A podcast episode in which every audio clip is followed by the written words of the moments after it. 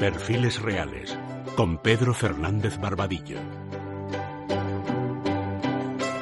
Carlos III hizo lo mismo a lo que se dedican millones de españoles durante unos años de su juventud, preparar oposiciones.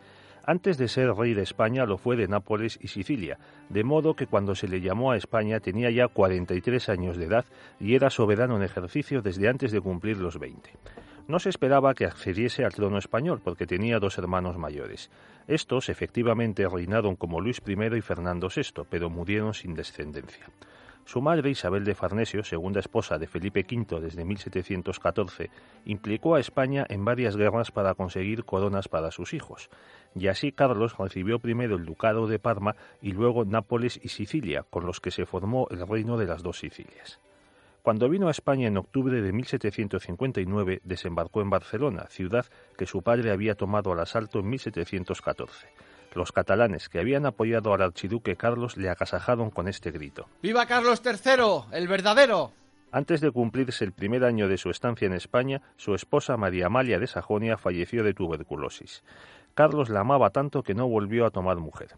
En la corte hubo dos partidos, el aragonés, formado por los partidarios de las reformas y la nobleza de capa y espada, y estaba dirigido por Aranda, y el de los golillas, los letrados y funcionarios más adictos a Carlos, encabezado por Florida Blanca y Campomanes.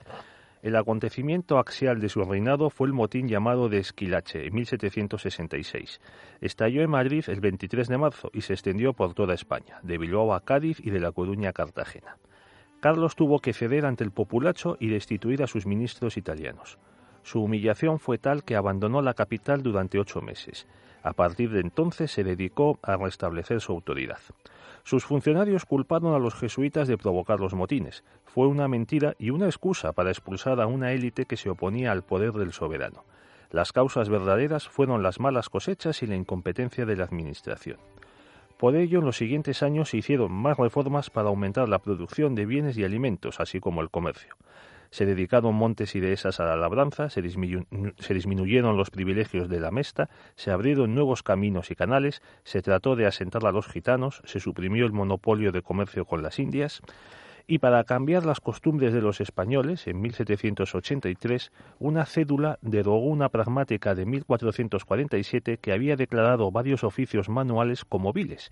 A partir de entonces, sus titulares podían acceder a empleos municipales. Carlos III cambió la política de neutralidad de Fernando VI. Así se alió con sus parientes de Francia e Italia para combatir a los ingleses que amenazaban el imperio español. Recuperó para la patria Menorca en 1782, pero fue vencido ante Gibraltar.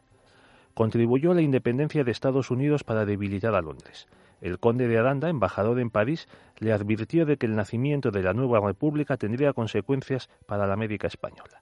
Este político propuso la constitución de tres reinos independientes en las Indias bajo gobierno de otros tantos miembros de la Casa de Borbón y aliados de España. Sobre Carlos III ha caído una leyenda rosa que le presenta como un monarca afín a la masonería y con numerosos ministros masones. Sin embargo, Carlos persiguió a la masonería tanto en Nápoles como en España.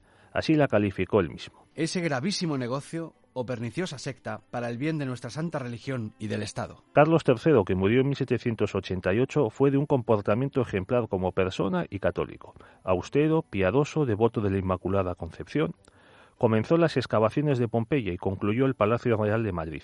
Su gran afición fue la caza, que empezó a practicar a los seis años.